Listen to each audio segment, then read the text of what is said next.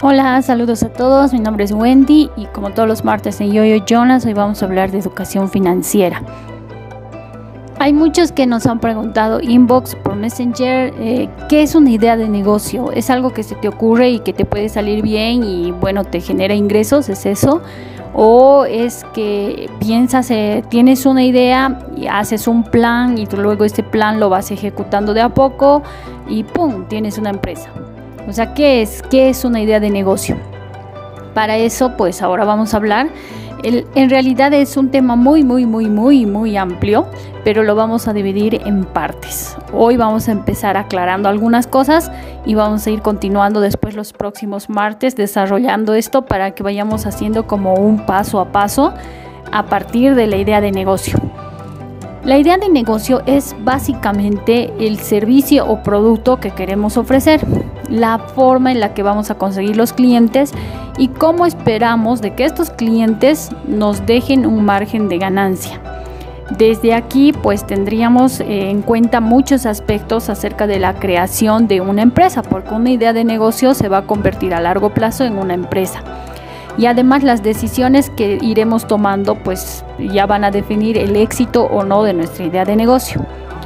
A partir de esto entonces tenemos que tomar en cuenta de que la idea de negocio tiene que tener ciertas características. Primero, tiene que existir un producto, que es lo que vamos a ofrecer al mercado. Tenemos que pensar de que nuestra idea de negocio que incluya este producto tiene que ser muy innovador, algo muy novedoso ah, o que sea muy llamativo. Después tenemos que ver las opciones para crear nuevas necesidades. Nadie compra algo que no necesita. Entonces eso es lo primero que tenemos que pensar. Tenemos que tener un producto que cubra necesidades.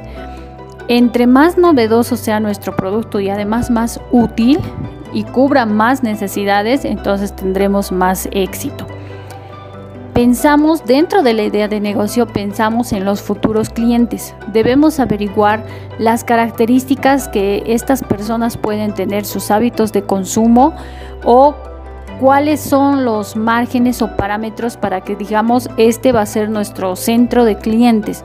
Por ejemplo, si vamos a vender pañales, entonces nuestros futuros clientes sí o sí van a tener que ser familias o, varones o mujeres que estén pasando por la paternidad, la maternidad o que tengan proyectado tener bebés. Entonces ya de hecho nuestros futuros clientes van a ser todos los que estén involucrados en la crianza de bebés.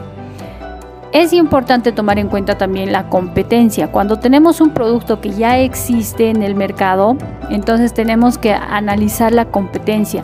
Debemos investigar cuáles o qué empresas ofrecen el mismo servicio que nosotros y además cuánto cuesta y cómo lo ofrecen para poder mejorarlo o diferenciarnos. Pensamos también en el valor agregado. Nuestro producto tiene que tener una distinción del resto, tiene que tener algo muy diferente, algo que lo haga único. A eso se le llama el valor agregado. Por lo general el valor agregado podemos determinarlo después del análisis de la competencia. Solo después de que hemos analizado muy bien cómo se comercializa el producto que nosotros queremos poner en el mercado, entonces podemos ponerle un valor agregado.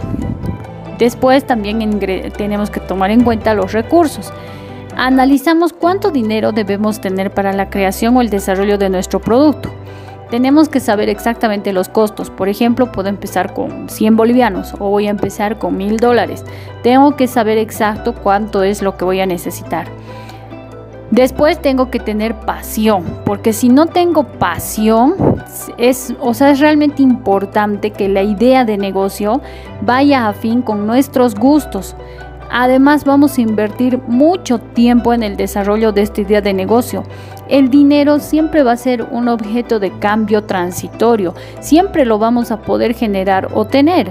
Vamos a trabajar y vamos a generar dinero. Entonces no nos debemos concentrar tanto en la inversión del dinero como en la inversión de nuestro tiempo, que verdaderamente ya no va a regresar.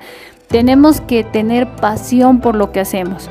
Y por último, y no menos importante, tenemos que buscar asesoría buscar o hablar con expertos que nos ayuden a desarrollar esta idea y, y además que nos guíen o nos acompañen en el proceso de hacer la realidad. Una idea de negocio es algo único, es algo que nos pertenece. Cada uno de nosotros puede desarrollar esta idea de negocio, pero es importante buscar a alguien que nos acompañe en esto, que nos pueda orientar. Puede ser un contador, un economista, otro empresario, alguien que nos acompañe para que podamos llegar a buen término con nuestra idea de negocio. Hay muchas ideas de negocio que mueren antes de nacer, entonces eso es triste porque hemos invertido tiempo en diseñar nuestra idea de negocio y al final no la hemos podido concretar.